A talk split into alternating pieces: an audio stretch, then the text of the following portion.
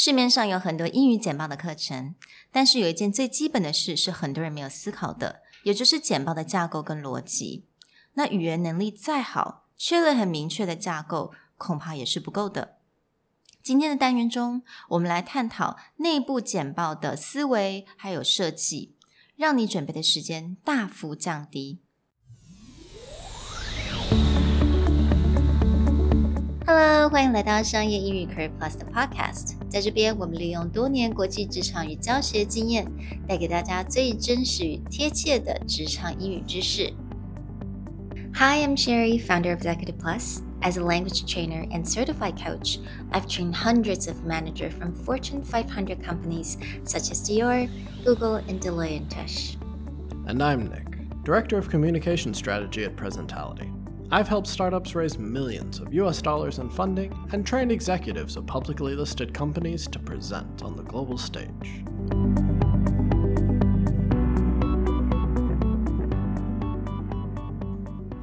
Hey everyone, welcome back to Career Plus Podcast, episode number 24, where we're going to talk about what could be a pretty dry topic presentation.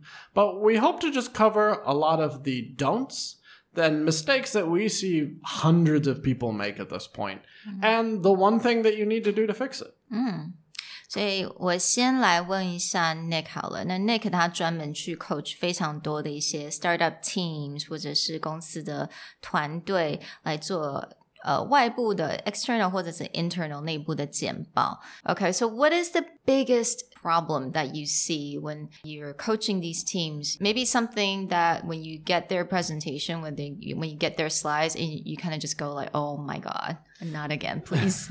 yeah, I, I, would say that the thing that makes me die a little bit on the inside that I've seen literally thousands of times, and not just me, investors and top level CEOs have all complained about the same thing which is people who just throw every piece of information in their head onto PowerPoint slides into actually one or two slides. Mm. And they expect the other side to just get it. Yes, I think I've seen a lot of that too. And um, I have to say, you know, I, I'm not saying that I am an expert and I will never make that mistake because to be honest, I think it's so easy to do that because when you're in this project, when you're doing this job, you are so, this is all the numbers that I came up with. I worked on this for years and months. I want to show them all, right? Yeah. I think that's kind of the logic. Well, it's almost like I want to show everything that I have done in a way that you can understand. Mm. But one thing people forget is, is that that information is only logical or self evident to you. Mm. Two, even if they get it, they're probably bored out of the mind the moment they see that slide. Exactly. So I would say a really big don't is that number one, you know, do not assume that your audience knows what you're talking about. Right. Even if you're doing an internal presentation, mm-hmm. right? If you're someone who is an expert in your field or your department, you have more information than literally anyone mm. else in that room. Yeah. And yes, they should understand the business, but how the numbers affect decision making, how mm. the numbers reflect how your business is doing, that's your expertise. Mm. So that's what you need to explain. Yeah. It becomes even worse when it's an external presentation, like a pitch presentation to mm. an investor. Investors can be experts in certain industries or segments, but they have a breadth of knowledge. Mm. You have depth. You understand more deeply how your industry works. So you can't just assume that they know. Yeah，所以我们今天比较是专门 focus 在做内部简报好了。那如果我们只讲到内部简报的话，真的有非常，我相信大家一定会有碰过这种状况，就是你看 presentation 就是一个 Excel spreadsheets。就这样整个 copy and paste screenshot 出来，或者一大堆那个他的可能他们在做他们的呃 project planning，可能就是非常多不同颜色、各式各样的颜色就跑出来，right？All kind of different colors, blocks Just popping out, and um, there's nothing. I wouldn't say it's bad. I would say that it's just very distracting Right? Yeah, it's incredibly distracting. When you have more colors than you know the Macy's Thanksgiving Christmas parade, then you, you need to question Yeah. what you're trying to show someone because it's it's a visual show. It's not Mm. actually informative. Right，所以真的要很小心。就是第一个，你真的不要不要觉得说你们现在底下的听众都知道你在做什么，因为为什么你站在台上，就是因为你知道的有绝对是比他们还要多的，比他们深。所以你站在上面是要跟他们，让他们去了解你现在想要做的是什么，而不是只是一个简单的报告。一个 report 而已，而是你在做 presentation。那还有另外一点就是，当然这个我们的 visual 上面的那种感觉，就是你真的不要太多的这种 information，因为有的时候这个是一定会让人家觉得容易分心的，right？ I think what again, it's a crutch for the m- most people. One of the reasons that they put so much information is is because they don't want to memorize a script. They don't want to memorize anything, so they literally just write everything they want to say directly on the PowerPoint and then they just read it. Mm. Which means that their back is turned to the audience. You have no idea if people understand, if they're falling, if they're falling asleep, because you're reading. And mm. then why are you giving a presentation if someone is looking at the back of your head? 没错，所以真的是你的 PowerPoint 上面也不要太多的字，不要觉得说，因为我好像语言能力不好，我把我所有想讲的先把它放在上面，然后让大家去看，那我再讲我的。那其实人家都分心了，因为他们看的跟你讲的可能是完全不一样的地方。So I think that's another thing that really cause a lot of distraction and just really confuse the audience. Right. Now, you'll also see people do the total opposite, where there's a trend, especially among younger Taiwanese, where it's like one word on one photo for one slide. Now, this sounds very TED Talkish, and you Yeah. see a lot of people do follow- Steve Jobs, right? Steve Jobs is that, but but the truth is, is not everyone is Steve Jobs. Steve Jobs is an amazing storyteller, and he can pull that off. And the actually the reality is, is I myself have been very disappointed by recent Apple keynote presentations because the current head staff at Apple try to keep the same idea alive, but they're not half the storytellers hmm. or they don't have the stage presence of Steve Jobs. So it comes across very mechanical and boring. Hmm.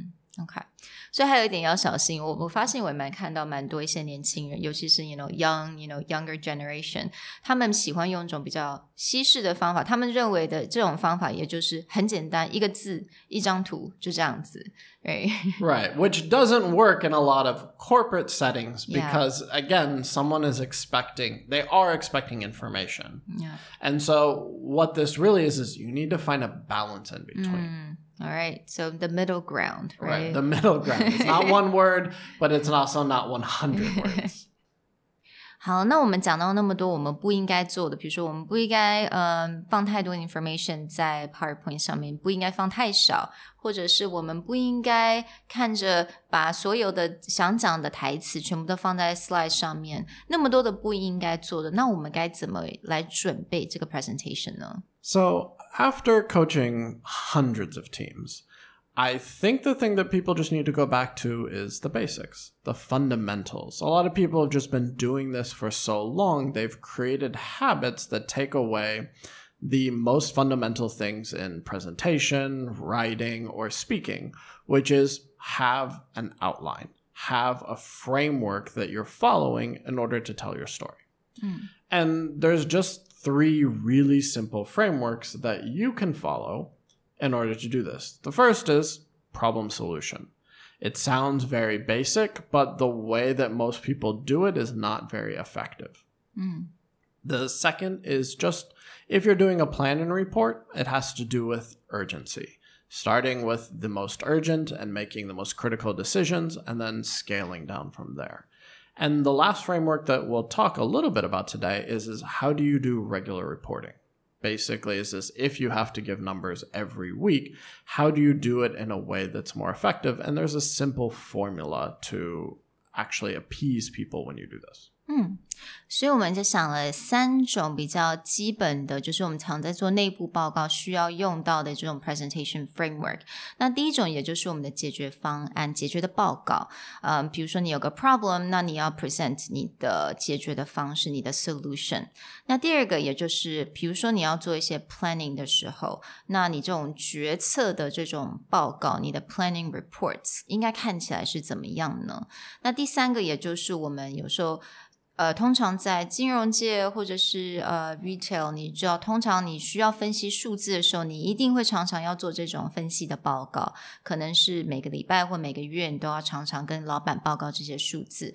那我们有提供给大家很简单的一个 framework 来做这个分析的报告。So let's go back to the first one, which is the problem and solution framework. Right. And the problem solution framework is the most basic, it's the most predictable, but it uses something that we've all done since we were children, mm-hmm. which is storytelling. Mm. Basic problem solution framework should be done as a story.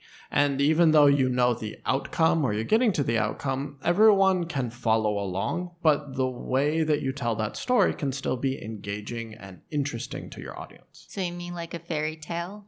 Yeah, a fairy tale. I mean, if you want to start out your presentation with once upon a time, there was an engineering department in our tech company. I actually think that might be very engaging, right? Actually, one of the best presentations I ever saw was mm. Where a engineer who the first time we worked with him had the most dry information and he was giving a report on regulatory pathway for medical devices and he was giving a talk to other engineers who had to deal with PIs. It literally sounds like the most boring thing. Yeah, I already fell asleep. Yeah, okay. I probably already lost you. But after we worked with him, and we didn't actually encourage him to do this, we just talked about storytelling. He went back and he created this he used like an old Chinese tale of a young monk going up to a master and getting wise advice from the master. And he told this story that literally had people laughing so hard they were in tears. But he just added a little storytelling as like this mm. young monk would run up and go, you know, Master, Master, what happens if this thing occurs during my regulatory pathway? And then the master would have these wise words. and it was great but he just he just turned it into a story and it was incredibly informative he got great feedback mm. for the information itself but he made it so entertaining now mm. you don't need to go that crazy but you can just think about basic storytelling framework which goes basic introduction once upon a time here are your main characters and here's the basic overview of where you are into a bad guy appears or a challenge arises.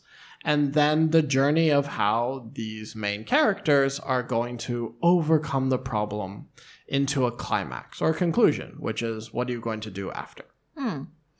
Hmm. So it sounds pretty easy，听起来就很像一个故事一样嘛，就是刚开始的自我介绍有点像那种介绍故事的一些角色啊，所以自我介绍，you know。my name, my department, what do I do？那再来就是一个最重要就是困难。目前我们的困难在哪里？就是像故事的一个 conflicts，right？嗯哼。And then we go into the solution，我们要怎么去解决？ 也就是一个 big ending, happy ending. Yeah, hopefully a happy ending with that conclusion and kind of what you've learned and what you're going to do going forward, right? Hmm, yeah.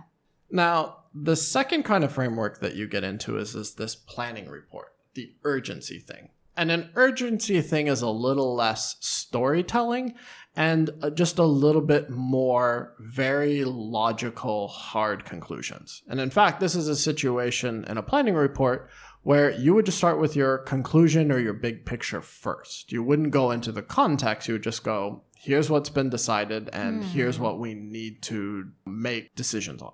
Okay. So I actually start with the big picture, which is 我们的大方向，也就是我们重要的决策。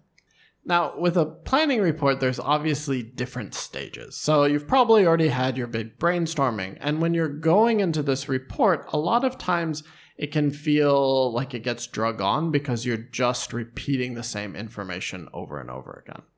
So the basic framework goes is by laying out this big picture or what's been decided before, you don't need to rehash the conversation. You just go, here's where we're going, here's what we've all decided. Now, today, we just want to talk about A, B, and C, or mm. these are the critical upcoming things that we need to decide. 所以我们第一个就是刚刚所讲的，我们第一个就是大方向。我们现在的大方向是什么？The big picture。那第二个就是我们现在重要的决策，我们必须要来解决什么？那还有第三个，也就是我们现在要执行的是什么？A、B and C，非常的简单，也非常的呃 efficient。那这个部分是不是我们就可以开始去了解一下这种 time sensitive？Because you mentioned that time sensitive is really important for this kind of report, right? Right. So it's you actually structure the whole thing about what decision needs to be made 1st and mm. you tail off into things that if they get decided that day, it's not going to make or break anything. Mm. Or again, it has to do with who is in the meeting. Do I need everyone there? So mm. when I start out, I make the agenda based on what requires everyone, and then I tail it down to what needs less and less people and let them go as I move along. 嗯，所以就是最重要的事情可以先提。那如果这个部分呢需要所有人的参与，很好。那如果比如说已经到了 C 了，你可能不需要某一些人的参与，那你也可以跟他们先说，就说 OK，so、we don't really need all the department here. You know, we can just have someone here with me. So if you have if you're busy, feel free to leave the meeting if you want. Right. Yeah. And the logic behind this entire framework is simply there's too many meet- like I've been in way too many meetings where you feel like it's just the same meeting mm. repeatedly over and over again each week and it's not until like the last like 20 minutes when everyone is just trying to get out of their seat that you're making any kind of decision.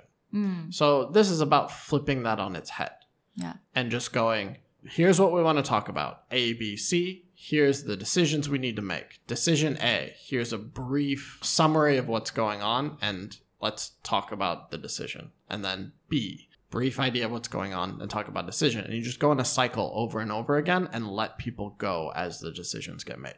嗯，所以在我们在做这样子的报告的时候，因为通常这种报告 有的时候可以很长，或者是它有不同的 different phases or stages。通常如果你是像 PM 的话，你可能常要做这样子的报告。那你的 A，你通常就是去了解，比如说解释一下，呃，比如说现在的境况、现在的状况是怎么样，然后直接就进入说你们的决策是怎么样。那一样就是 A、B 和 C 都是像这样类似的 framework。Alright, so 我们第三个，也就是我们最常要做的一种报告，就是比如说你在呃金融业啊，或者是在零售业啊，你常常要分析数字。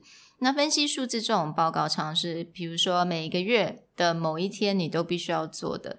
那这种报告其实蛮无聊的啦。It's very dry because you just kind of sit there and everyone knows exactly what's going to happen, who's going to say what. You kind of go in order, right? It's always really boring. Yeah, when everyone talks about like dreading Monday, it's not actually Monday itself. It's usually this. Yeah. It's either Monday or Friday, right? These are the most common days, and and this is the day that most people are like, "Oh, I don't-" because it's just it's literally the same meeting Yep. every week, right? Yep, it's like really, really short, small talk. It's like, oh, how's everyone's weekend? All right, all right, great. So let's get to the meeting. That kind of meeting, yeah. Yeah, and and you've seen things like standing meetings where people are trying to make this more efficient so that you can just get out of there. Mm. But the reality is is no matter how efficient it is, it's still boring.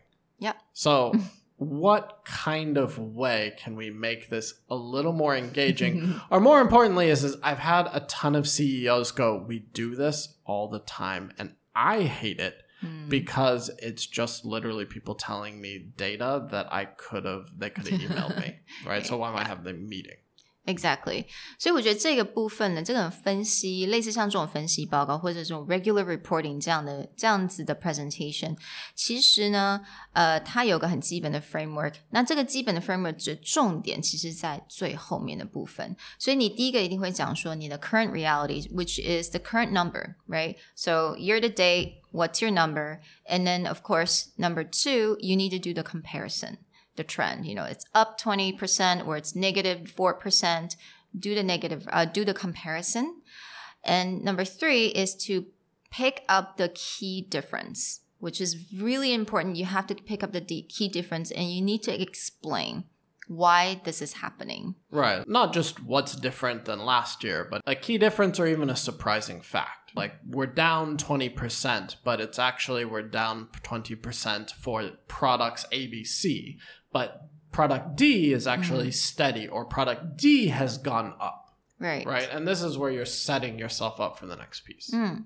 So I think the last one, which is the one that comes after you pick up the key difference and explain it, is how to improve. Or do you see any opportunity, or what should you do to make it even better? Right. Yeah. And this is what I'm talking about. This is actually what your boss wants to hear. Mm-hmm. All the rest is basic information. But if you're just reporting, especially when sales are down, if you're just reporting that sales are Yeah. down with no, what are we doing to fix it? Or what was that surprising thing that we can create an opportunity and turn it around or to protect ourselves from the future? If you don't have that, mm-hmm. that's why you're going to get yelled at. Yeah. It, it has nothing to do with the okay. Some bosses are going to yell at you because they're going to yell at you, and I can't help you there. But a lot of times when top executives that I work with get frustrated is when people don't do the last piece. They go, "Here's the numbers. Uh, yeah, that's it." Yeah. But what they want is is what are you going to do about it? Right. What's your plan? What actions have you taken? And spending more time on this during your weekly report,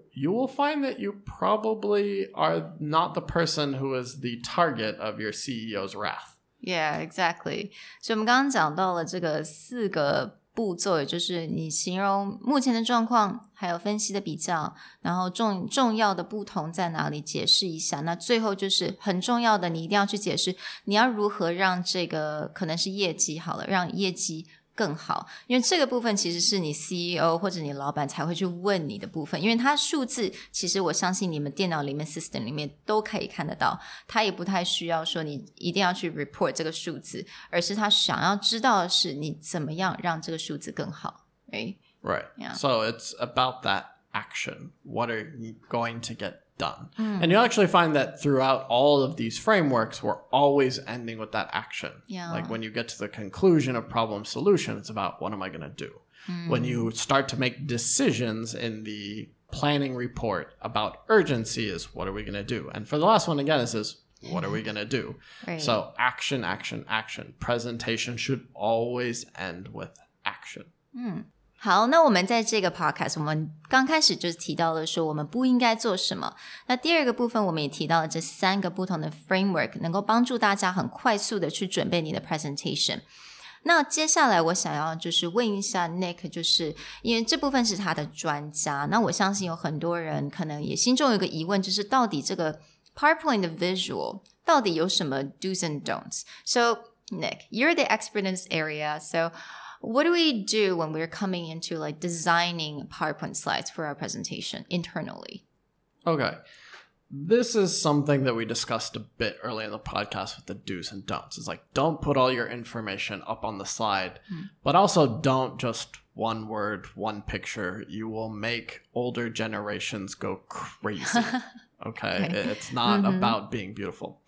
Here's the key idea about how you design your presentation your presentation should just back up whatever you're talking about at that time. So I'm not going to, you shouldn't have 100 data points, but you can have like six or eight data points on one slide. But the point is, is if you're not talking about it, don't show it Ah, right? So, and then two is is you don't need the whole sentence. Someone should be listening to you. If I'm going to give you eight data points, I should have them show up on the slide one by one as I'm talking about it, and I should highlight that key number or that mm. key figure. So that doesn't mean write the whole sentence that you're going to say.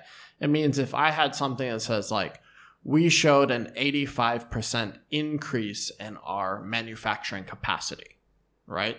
The only words that show up on that slide should be 85% increase manufacturing capacity. Not the whole sentence, just that.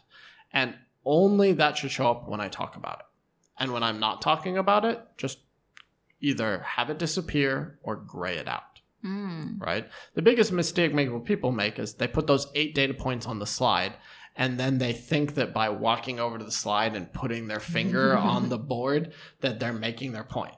But the mm-hmm. reality is is someone is looking at that entire slide as a whole. Okay. So you just draw their attention piece by piece. As I talk about it, doesn't need to be a fancy information. It can just pop up, right? You ah. don't need flying in, no no circle, Animation. bouncy, flippy doodads. You know, mm-hmm. pop in, pop out, or pop ah. in, and then when I move to my next one, take that number and turn it to gray. Mm.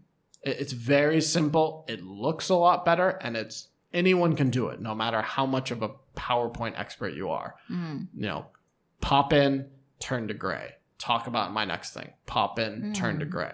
OK，所以刚刚 Nick 有讲到说，我们其实在一个 slide 上面，你可以有八个嘛，right？Eight Yeah, different n- like numbers。 six to eight is Okay. actually okay, Okay. if you do it well. OK，所以当你在讲， 当然你一定是讲一个一个的 number 你去报告，当你讲的那个数字它才会出来。那其他的可能就是先 grade it out，or you know，我相信大家可能已经一定会做这些很简单的 animation。So don't go don't go too crazy about that, right? Yeah. Just No, no flying things, please. Just pop in. OK，所以就是利用我们这个非常简单的 Excel，you know，它的一些 function，就是简单的 animation，或者是你就是用把它用灰色的把它 grade out，这些你还没有提到的一些数字，让大家能够 focus 在你所正在讲的这个 number 上面。Right? Yeah, and again, don't write your whole sentence out. Ah, okay. Like, we found that, blah, blah. Do not write, we found that. Ah, okay. Just write the number and the key thing that describes that number. OK，所以 again，很多人我知道有很多人觉得对于自己语言能力没有那么的自信，他想把一整句都放在这个 PowerPoint 上面，希望人家去念。但其实不管怎么样，你的重点在 PowerPoint 上面就好了。那整句那些话那些字，其实是你要念出来的。You're the one that needs to read them out, right? Right. Yeah. Exactly. All right.